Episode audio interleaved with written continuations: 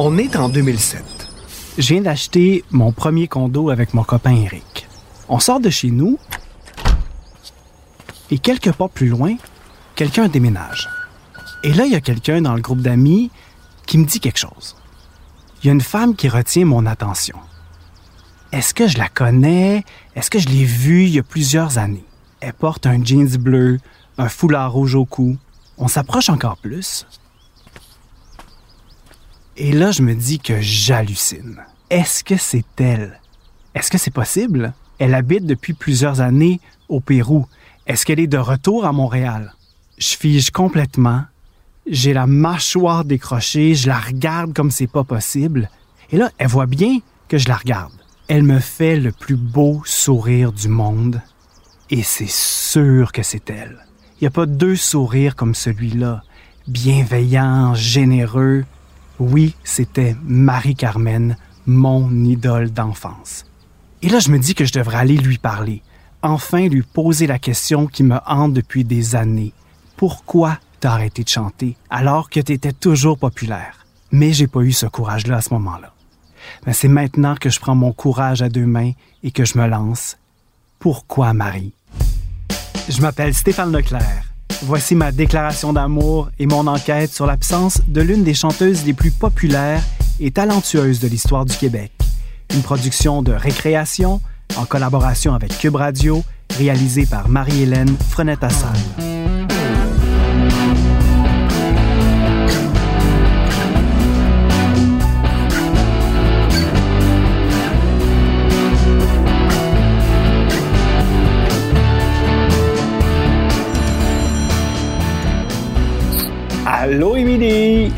Allô, Stéphane! Comment ça va? Mais ça va bien, je suis comme dans la nostalgie déjà. Émilie, c'est Émilie Perrault, celle qui a créé le balado Pourquoi Julie, son enquête pour comprendre pourquoi la chanteuse Julie Masse a quitté la scène en pleine gloire. Émilie et moi, on est tous les deux des journalistes culturels. Tout comme Émilie, je suis un passionné de culture québécoise. J'en parle sur toutes les tribunes possibles, à Sucré Salé à TVA, à la Semaine des 4 Julie sur Nouveau, à RDI Matin, j'ai même fait un documentaire sur les 40 ans de la loi 101. Émilie et moi, on a beaucoup de choses en commun, mais on n'a pas la même idole d'enfance. Moi, tu sais que j'ai écouté Pourquoi Julie avec énormément de bonheur, mais pendant que j'écoutais tout ça, moi, je vivais ça en parallèle avec Marie-Carmen. C'est ça qui est assez hallucinant parce que ce sont quand même à peu près les mêmes années. Mm-hmm. Quand Julie Masse a remporté le Félix de l'interprète féminine de l'année, c'était en 1991. Les deux années après, c'est Marie-Carmen qui l'a gagné. Puis en 1993, elles étaient en compétition dans cette catégorie-là. Donc, elles ont vraiment vécu leurs grosses années de succès en même temps. Est-ce que tu aimais Marie-Carmen un peu? Oui, mais j'étais tellement fidèle. C'est comme si. J'étais là, tu sais, oui, j'appréciais ces chansons, tout ça, puis je me rends compte que ces chansons-là m'ont habité, mais c'est juste que la mienne, c'est Julie. Tu sais, je pouvais pas y faire ça, je pouvais pas développer, disons, une admiration. pour quelqu'un d'autre. Ouais, vraiment, c'est niaiseux. Hein? Euh, mais reste quand même que je, me rappelle que dans ma classe, il y avait deux gangs. Tu sais, t'étais Marie-Carmen ou t'étais Julie Masse. Là, tu sais, euh. Moi, j'étais team Marie-Carmen à fond, comme beaucoup de Québécois et Québécoises. À partir de la fin des années 80 jusqu'à 1999, Marie est partout, à la télé, à la radio, en spectacle. Une chanson à succès n'attend pas l'autre. Piaf chanterait du rock, Dans la peau, T'oublier, Faut pas que je panique, Entre l'ombre et la lumière, À ma façon, J'ai le blues de vous, L'aigle noir, Je veux de la tendresse. En France, elle fait la première partie de Michel Sardou. Elle chante dans Starmania à Paris. Et puis, boum! En 2000, elle disparaît. Ça a été mon bug de l'an 2000 à moi.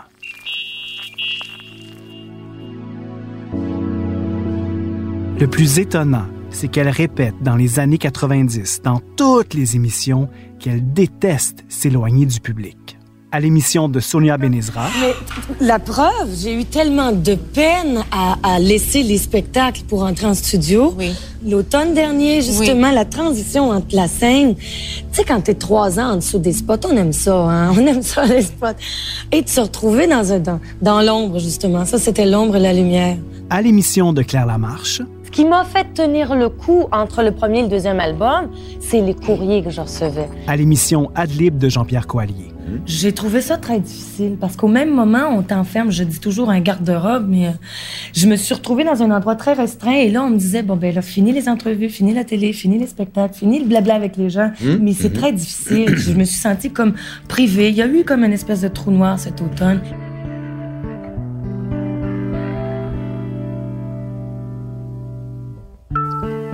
Un trou noir. C'est fort comme affirmation. Si se retirer dans le garde-robe pendant quelques mois, c'était pénible, pourquoi l'avoir fait pendant 20 ans? Pourquoi, Marie?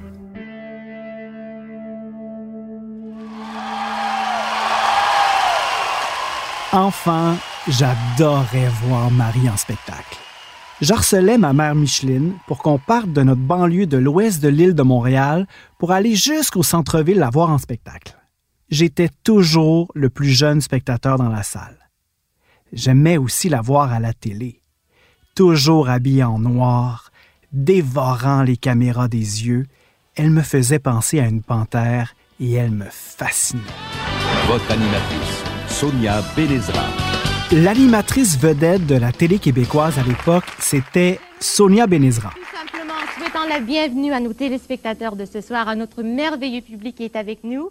Et vous savez... Elle a fait ses débuts comme animatrice à Musique Plus, la chaîne qui présentait des vidéoclips. Quand je lui ai demandé Acceptes-tu de me parler de Marie elle m'a tout de suite répondu Oui, my dear, viens chez moi. Marie-Carmen, c'est aussi le début des années absolument folles du vidéoclip quand on pense à T'oublier, qui a été un de ses premiers très, très gros succès. Quels sont, toi, tes premiers souvenirs sur de rencontres de Marie-Carmen ou de chansons de Marie-Carmen? Marie-Carmen, je pense, aurait fait succès sans, même sans le vidéoclip parce que c'est une personnalité tellement forte. Elle a une présence, euh, juste à la regarder à cette époque aussi. Ses yeux nous parlaient, ses mains nous parlaient.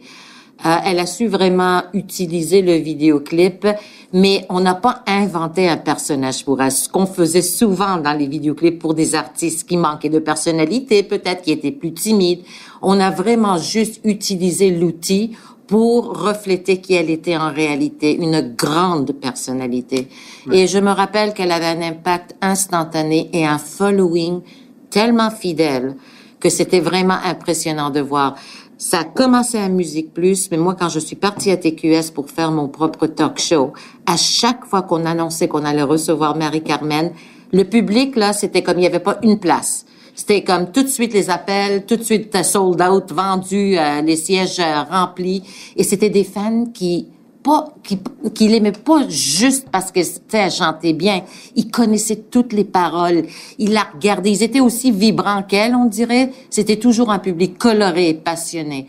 Alors, moi, j'adorais quand je la recevais à l'émission parce que je savais que mon travail allait être facile parce qu'elle est d'une générosité rarement vue. Vraiment.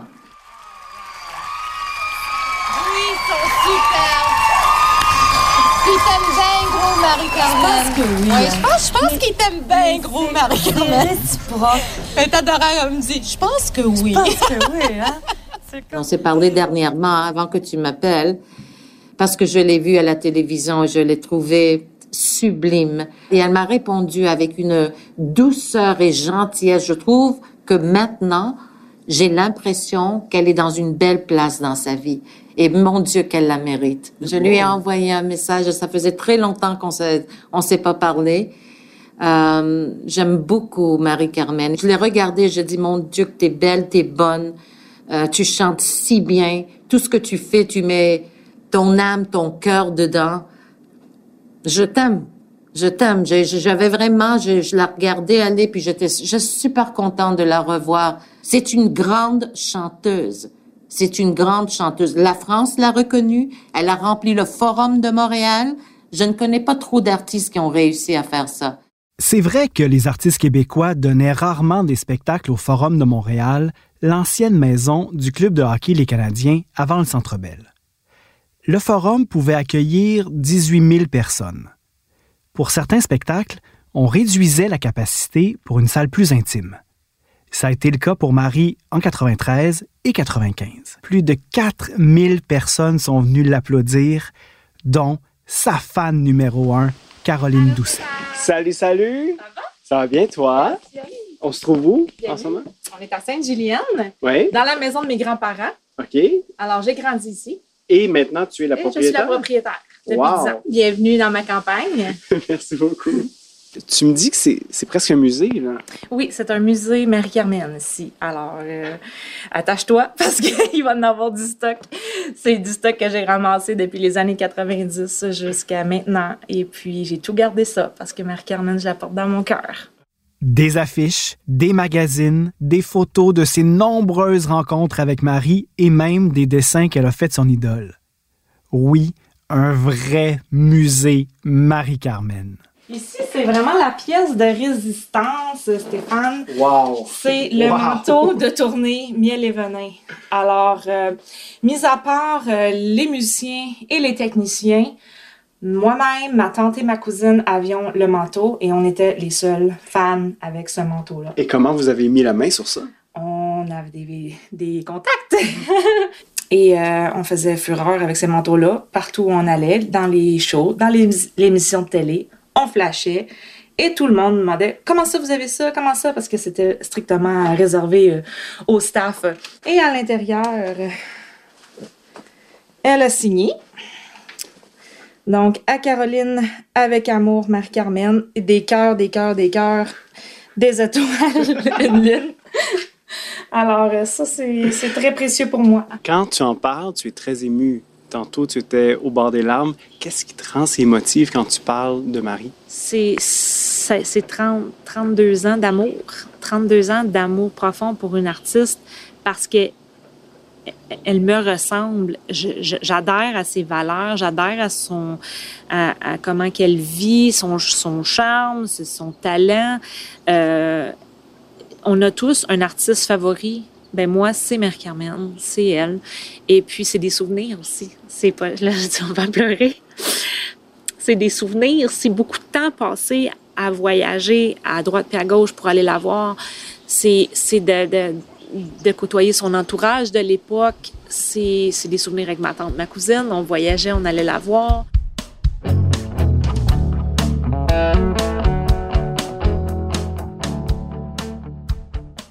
Le balado Pourquoi Marie vous donne envie d'écouter les chansons de Marie-Carmen? Rendez-vous sur cubemusique.ca. Cube Musique, enfin une plateforme de musique en ligne pour nous avec le Québec à cœur. Toute la musique d'ici et d'ailleurs, où que vous soyez, facilement en tout temps, cubemusique.ca.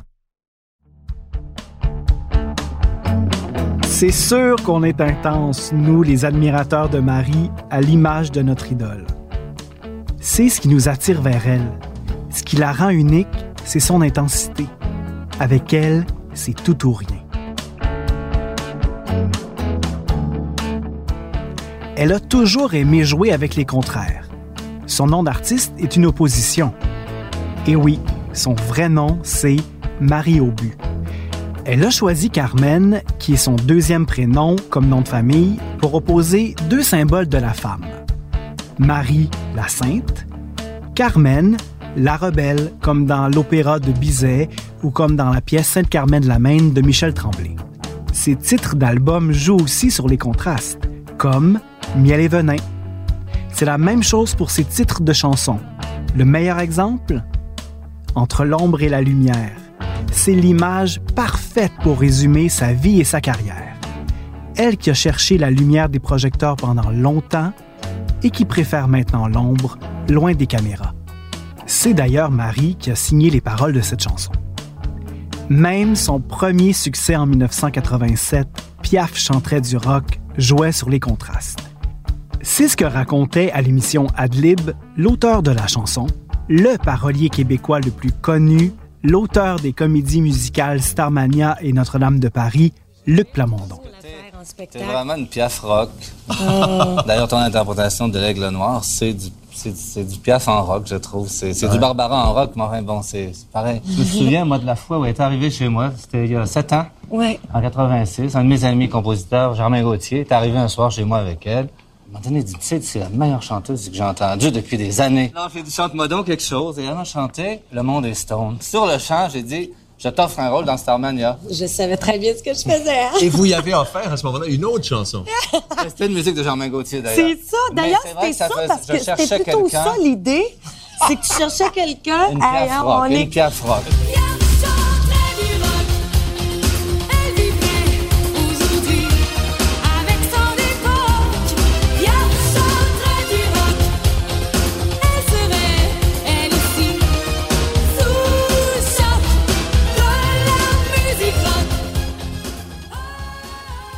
Cette chanson, on est persuadé qu'elle a été écrite pour elle tellement elle lui colle à la peau.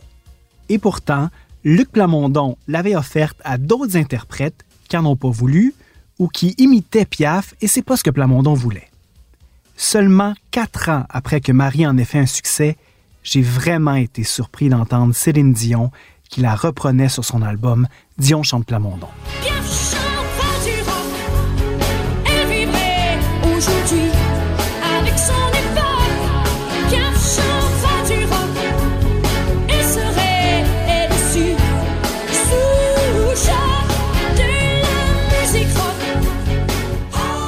Je sais que je suis pas objectif du tout, mais je trouve que Céline n'arrive pas à s'approprier la chanson. J'y crois pas. Je la sens figée, comme si elle se demandait quoi faire avec cette chanson-là, comme si elle voulait que ça se termine le plus vite possible. La preuve ultime, les nananananana. Je vous propose un combat des nanananana. Comparons les deux. D'abord, Marie.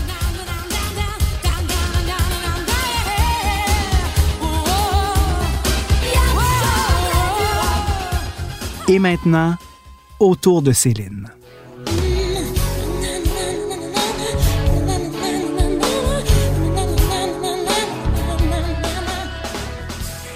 Céline décide de les murmurer, comme si elle avait là un, secret là, bien caché qu'elle voulait garder pour elle.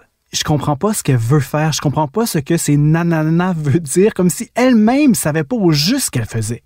Pour Marie, c'est tout le contraire. Ce sont des da-da-da-da-da, premièrement, et c'est vraiment une envolée de liberté, de puissance. En fait, Marie a cette profondeur rock que Céline n'a pas dans cette chanson-là, en tout cas. C'est sûrement une question d'intensité. Céline, oui, c'est une chanteuse exceptionnelle, reconnue pour son intensité partout dans le monde. Eh bien, Marie est encore plus intense, plus excessive encore.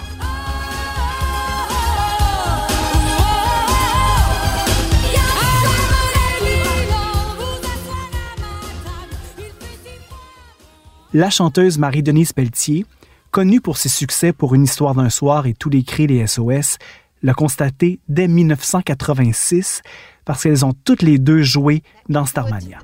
Marie a toujours été une fille remplie d'énergie. Marie, elle avait tellement de courant électrique dans le corps qu'elle faisait sauter tous les micros sans fil de l'époque. Peut-être que la technologie n'était pas à point, mais je me souviens que très souvent, il fallait que je change les capsules, il fallait que je change des affaires. Elle faisait sauter les micros. Parce qu'elle chantait fort, parce qu'elle se donnait complètement. J'ai l'impression que son électricité intérieure était tellement puissante qu'elle faisait sauter les micros. Alors, elle va sûrement sourire, elle va sûrement s'en rappeler, mais le, le pauvre technicien, il s'arrachait la tête. À toutes les fois qu'elle prenait un micro, euh, paf, il rendait l'arme. Alors, euh, est-ce un hasard? Mais moi, j'ose croire que l'énergie qui sortait de cette femme-là à l'époque, c'était quelque chose. Et encore aujourd'hui, euh, elle est très vivante. J'aime la vie chez Marie. 30 ans plus tard, Marie-Denise Pelletier et Marie-Carmen se retrouvent dans un autre spectacle, la tournée pour une histoire d'un soir avec Joe Bocan. Trois femmes qui ont eu du succès au même moment dans les années 80 et 90. Oui, vous m'avez bien compris, Marie-Carmen est de retour sur scène après 20 ans d'absence. Ça sert à quoi de faire semblant de rire? Ça ne m'amuse pas de te voir Je l'ai vu en mars 2020 à la Place des Arts à Montréal. Je pensais jamais revivre ça un jour. C'est palpitant, les rendez-vous. Revoir Marie-Carmen, mon idole de jeunesse en spectacle. Elle était encore plus en voix, encore plus charismatique, ensorceleuse que dans mes souvenirs. Le cœur, le cœur qui bat très fort. Et c'est normal. Vous m'avez tellement manqué.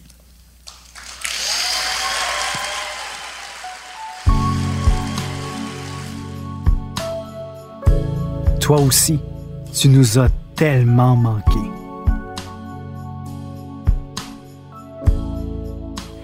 Est-ce que j'exagère quand je dis qu'on a vécu un moment magique avec le retour de Marie? Pas selon l'animatrice, productrice et mon amie Marie-France Bazin. Comment ça va? Ça va bien, toi? Ça fait des mois qu'on s'est Ça pas fait vu. des années dans un autre monde. Elle a assisté à la même représentation que moi en mars, juste avant le confinement. Ce soir-là, tu te souviens, c'était la salle était complètement fébrile. Il y avait, il y avait vraiment une excitation dans l'air. Je vois quand même un certain nombre de shows.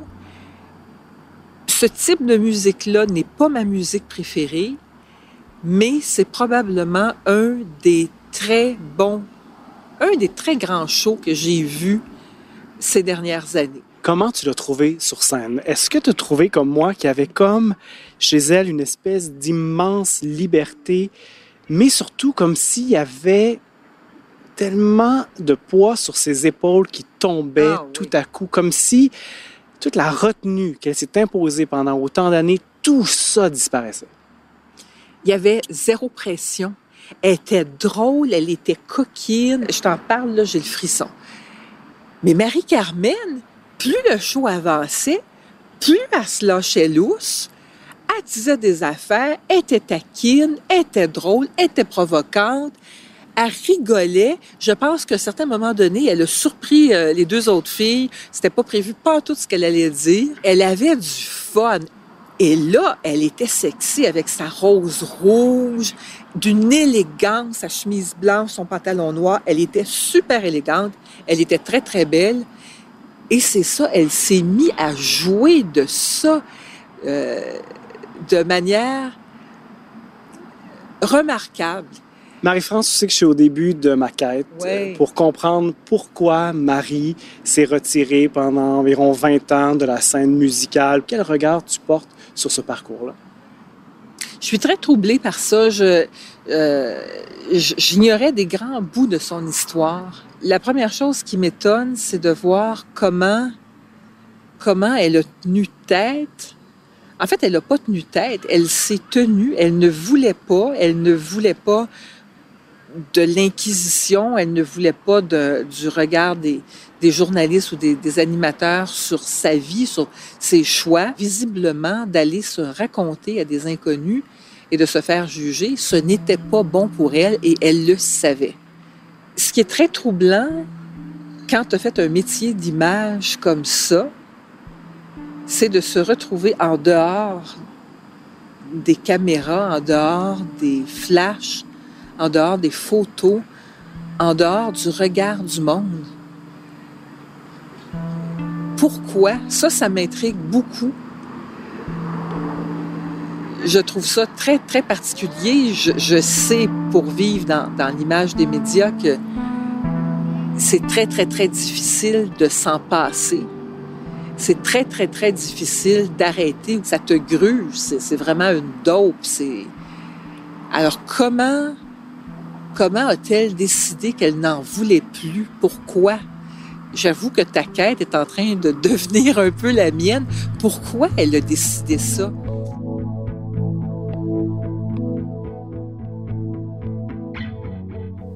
C'est le moment de commencer mes démarches pour obtenir une entrevue avec Marie. J'ai besoin des conseils d'Émilie Perrault, qui est passée par là avec son enquête sur Julie Masse. Je suis touchée de ta confiance, Stéphane. En même temps, ça me ramène un peu à mon propre échec. Fait que je vais essayer de te conseiller du mieux que je peux. Oui, encore aujourd'hui, je me demande est-ce que c'est un échec de pas avoir parlé à Julie? Ouais. Ça s'avère mission impossible, parce que Marie refuse toutes les demandes d'entrevue depuis plus de dix ans. Je pense qu'avec Marie-Carmen, il va falloir qu'elle comprenne que c'est une lettre d'amour, que je l'aime, que ce que je souhaite avec elle, c'est vraiment une rencontre humaine. Si elle pense que c'est une entrevue comme une autre, que c'est un journaliste qui veut euh, poser des questions embarrassantes, elle voudra pas. Mais si elle comprend que c'est quelqu'un qui l'aime, qui veut vraiment nouer une belle relation avec elle, euh, qui veut parler là de choses du cœur. Je pense qu'il faut que j'y aille vraiment, mais vraiment dans l'émotion. Alors j'ai Oui. j'ai pensé lui écrire une lettre de ma de ma main, de ma plume. Bonne idée. Ouais. Aussi, là, parle avec des gens autour d'elle. Ouais. Mettons euh, le, le producteur, là, Martin. Martin Martin Leclerc. Ouais. Euh, le metteur en scène, Michel Poirier. Oui. Je pense que ce serait des gens que- qui pourraient oui. t'aider à Oui. la comprendre, à savoir comment lui parler. Euh, moi, j'ai trouvé qu'il y avait vraiment une très belle mise en scène dans ce spectacle-là. Je sais pas ce que tu en penses. Vraiment, là. Je trouve vraiment que c'était bien réfléchi, euh, tout, tout s'imbriquait et tout. Donc, ça, c'est des gens, je pense, qui pourraient vraiment t'aider à, à comprendre comment entrer en contact avec elle. Parce que clairement, le metteur en scène particulièrement, il a dû. Puis même Martin Leclerc a dû la convaincre de revenir sur scène. Donc, eux, je pense que c'est des bons alliés pour toi. Comme le suggère Émilie, je commence en contactant le metteur en scène du spectacle pour une histoire d'un soir, Michel Poirier. Ce que me confie Michel m'encourage. Marie semble être dans un bon état d'esprit. Tu sais, moi, j'ai vu, là, à partir du moment où les shows ont, ont commencé, puis elle a rencontré le public, j'ai vu à quel point elle était heureuse. Elle me l'a dit, elle m'a dit, je ne croyais pas que j'allais être si heureuse. Elle dit, je suis réconciliée avec la vie. Elle était terrorisée à la première, euh, ici à Montréal, parce qu'il y avait les médias, parce qu'il y avait aussi euh, euh, des invités. Et, et le soir de la première, Marie, au restaurant, m'a dit, euh, écoute, je suis réconciliée avec les premières. bon. Tu sais, c'est une goûteuse de la vie aussi, Marie. Là, tu sais, elle aime boire le vin, elle aime les gens, elle aime beaucoup, beaucoup les gens. Ça, tu vois, ça, c'est peut-être quelque chose que, en en parlant, là, qui me. Je ne savais pas qu'elle aimait à ce point les gens. Par, le fait qu'elle s'est retirée, par le fait qu'elle refuse en toute entrevue, elle n'accorde pas de- d'entrevue à pratiquement jamais. Alors donc, on a un peu l'impression, c'est une misanthrope. Elle aime tellement les gens, puis je la vois avec, son, avec le public.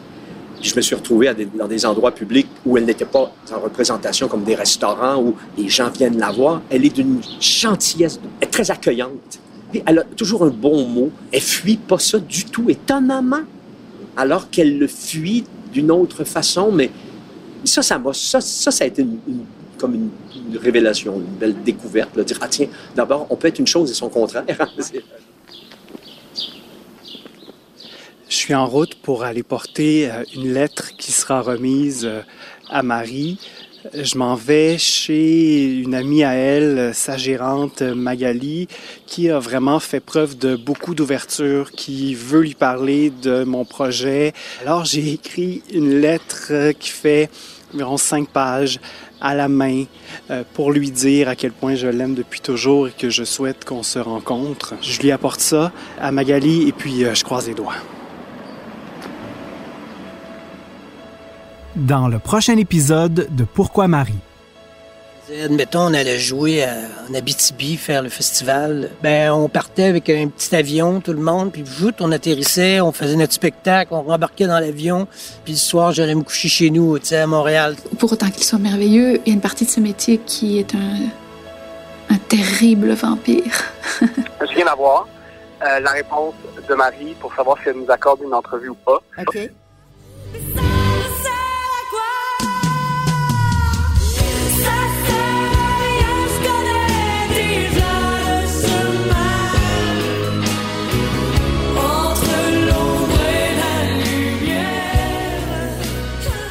Je m'appelle Stéphane Leclerc. C'est moi qui ai eu l'idée de la série Pourquoi Marie et qui l'a scénarisée. Un merci très spécial à Émilie Perrault qui a eu l'idée originale de Pourquoi Julie et qui nous a encouragés à aller de l'avant avec cette série. Pourquoi Marie n'aurait pas été possible sans le talent des personnes suivantes. Marie-Hélène Frenette-Assad, réalisation, montage et musique originale. Élodie Gagnon, productrice déléguée. Mylène Ferron, productrice exécutive. enregistrement Mathieu et Marco du studio Bulldog. Pourquoi Marie est une production du studio de balado Récréation en collaboration avec Cube Radio. N'hésitez pas à faire connaître la série Pourquoi Marie en partageant votre enthousiasme sur vos réseaux sociaux. Merci d'avoir été à l'écoute.